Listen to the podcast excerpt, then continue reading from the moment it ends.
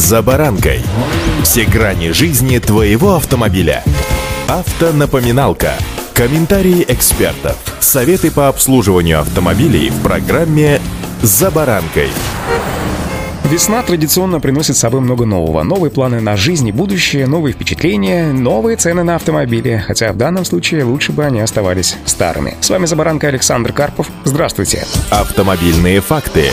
Стоит отметить, что некоторые компании заранее анонсируют рост цен, объясняя его законами рынка, пандемией, курсом валют, другие поднимают цены без предупреждения. Я же предлагаю вам сравнить стоимость популярных моделей в феврале с ценами, которые появились на официальных сайтах производителей с началом марта. Часть автопроизводителей, например, Шкода, Infiniti и Honda определили весенний рост цены и подняли стоимость своих моделей раньше, с середины февраля. Кроме того, некоторые новинки российского рынка, представленные в феврале, например, Renault Duster, были анонсированы уже с учетом весеннего роста цен, передает РБК. Многие представители дилерских центров предполагают, что в плановый весенний рост цен автокомпании могут заложить и грядущее повышение утилизационного сбора. Напомню, что правительство намерено повысить эту пошлину для импортеров на 25%, однако однозначного решения пока не принято. Поэтому отразится повышение цен на новых машинах, скорее всего, не сразу, а постепенно. Автокомпании уже запланировали плавный рост стоимости с марта по апрель. Автомобильные факты.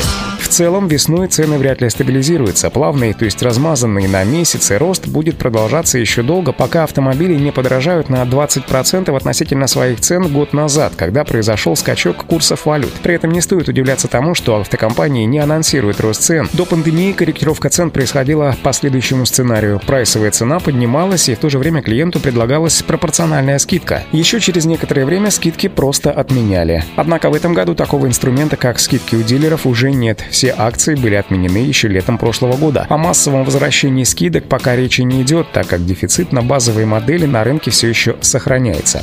Автомобильные факты.